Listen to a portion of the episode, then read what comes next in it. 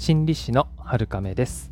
このラジオではあなたが自分に優しくしていけるようにセルフコンパッションの考え方やセルフケア心理学などの話をしています。連日ストレスケアシリーズお送りしていますけれども今日で一旦終わりにしたいと思っています。ストレスについては話が尽きないんですけれどもずっと同じ日だとつまらないですからね。うん。前回の放送ではストレス対策辞典つまりストレス対策法のリスト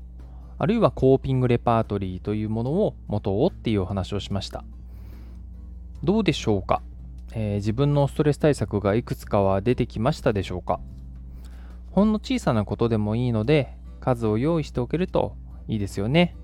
あのコツコツと気が向いた時でいいので積み立てていっていただきたいなと思います。さて今日は良いストレス対策を見極めようっていうことになります、えー、自分で用意したストレス対策に効果がないっていうふうになると意味がないですよね。なるべく使えるストレス対策法っていうのを持っておきたいものです。そこでストレス対策を見極める2つのポイントっていうのをお伝えします。まず見極めポイントその1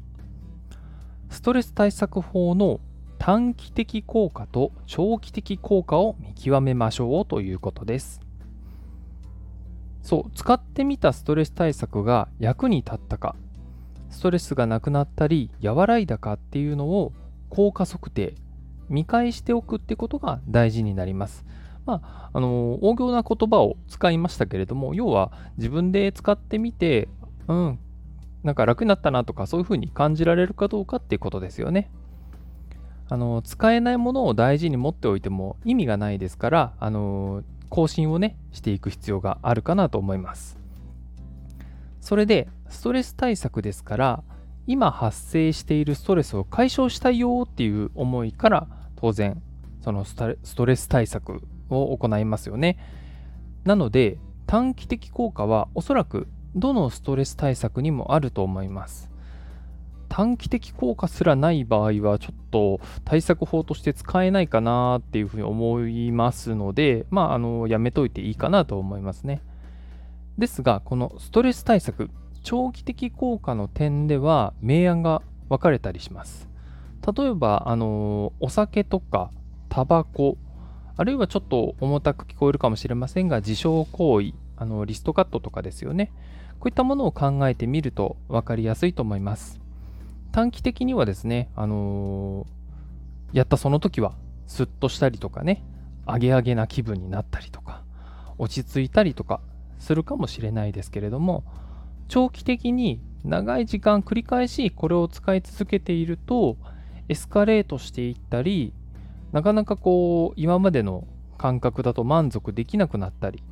他の健康被害が出たりっていうこともありますよね。まあ、これは皆さんあのよく聞かれると思いますのでご存知だと思いますけれどもこれは長期的効果の点ではむしろ害になってしまっていますよね。理想的には短期的効果長期的効果両方あるのがベストですけれどもせめて長期的効果も長期的な害もどちらもないんだけれども短期的効果はあるくらい、そういったものに収めておくといいかなと思います。まあ短期的効果だけでもね、その時の、あのー、害がなければね、その時のリラックスとかね、気分転換にはなりますからね。長期的な害の点で悩んでいる場合は、やはりあの専門家の直接の支援が必要になりますので、その場合はお医者さんとかね、カウンセラーの方に相談することをお勧めしたいと思います。見極めポイントその2、コストを考えるということです。コストとは、ストレスをストレス対策あの、最近ちょっとカミカミで申し訳ないんですけれども、ストレス対策をするのにかかるもののことです。具体的には、お金とか時間とか自分の健康とか、あるいは対人関係とか、まあ、あのいろいろあるかなと思います。どんなストレス対策にもこういったものが必ずかかってきます。例えば、気分をリフレッシュするために旅行に行きたいってなったとします。私も温泉にすごく今行きたいんですけども、まあね、いろんな事情でね、行けずにいますけれども、あちょっと脱線しましたね。すいませんけども。えー、旅行もですね、お金に余裕があって、時間も取れて、たまに行くのであれば、本当素晴らしいですよね。ですが、1回でかかるコストっていうのはなかなかのものになりますし、何度も行くっていうのはちょっと難しい方の方がおそらく多いかなと思いますよね。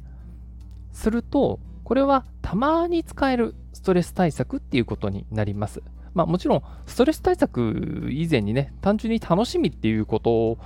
だとも思いますけれどもね。で、もっと気軽に普段から使えるものが、あの、多くリストの中にあるといいですよね。使い勝手いいですよね。まあ簡単に思いつくとこですと、ガムを噛むとか、入浴剤を入れてお風呂に入るとか、瞑想をするとか、こういったことであれば、コストも少なく何回でもすることができて、効果も得られやすいですよね。このように、自分にとってのコスト、これを意識することが大事になります。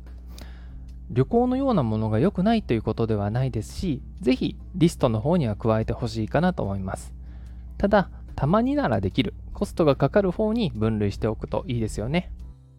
今日は見極めリスト2つ、短期的効果と長期的効果を検証しましょうということと、コストを考えましょうねということをご紹介しました。この2つの点で自分のストレス対策を見ながら、自分のストレス対策辞典を